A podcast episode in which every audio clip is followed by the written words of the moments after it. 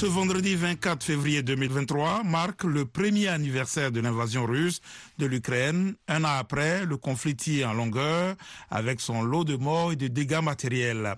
L'Assemblée générale des Nations unies a voté hier une résolution pour appeler à une paix juste et durable exigeant un retrait immédiat des troupes russes d'Ukraine. Mais Ukrainiens et Russes annoncent chacun une offensive dans les semaines à venir. Abdurrahman Dia a joint à Washington Herman Cohen, ancien secrétaire d'État aux affaires africaines. Écoutez, je crois que le président Poutine a fait une grande erreur. Il croyait que son armée pouvait euh, entrer dans l'Ukraine et euh, après trois jours, c'est fini. L'Ukraine appartient à la Russie, mais il a fait une grande erreur. Les Ukrainiens ont quitté la Russie, euh, l'ancienne Union soviétique en 1991. Ils n'ont pas envie de retourner appartenait à Moscou. Donc, ils ont résisté. Le, le, président Joe Biden était à Kiev cette semaine pour réaffirmer le soutien des États-Unis et de l'Occident.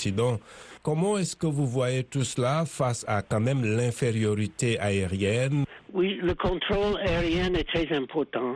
Euh, les Ukrainiens, ils ont des anciennes soviétiques euh, MiG qui sont pas à la hauteur et à mon avis, euh, je, je n'ai pas de renseignements, mais à mon avis, l'Amérique va donner des F-16.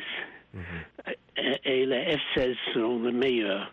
Et avec ça, l'Ukraine va contrôler euh, le ciel. Alors la Chine propose un plan de paix et Washington euh, s'inquiète d'ailleurs d'un éventuel appui militaire de la Chine à la Russie. Quel rôle euh, la Chine peut jouer dans la résolution du conflit?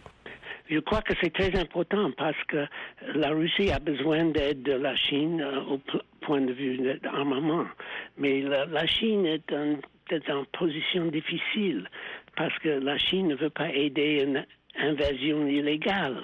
Donc je crois que la Chine va essayer de faire la paix, de faire, euh, de organiser un compromis. Et je crois que la, les États-Unis doivent aider la Chine là-dedans. Justement, quelle issue euh, quand on voit un peu les positions qui sont très tranchées, l'ancien président russe même, euh, Dmitry Medvedev, qui pense que son pays devrait pousser son offensive jusqu'à la frontière polonaise. Comment est-ce qu'il faut arriver à la paix?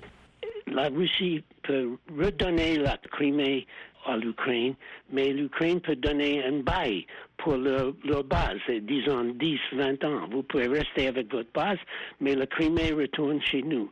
Et aussi, sur le côté des Ukrainiens dans l'Est, euh, certaines populations qui parlent la russe, et, ils sont séparatistes.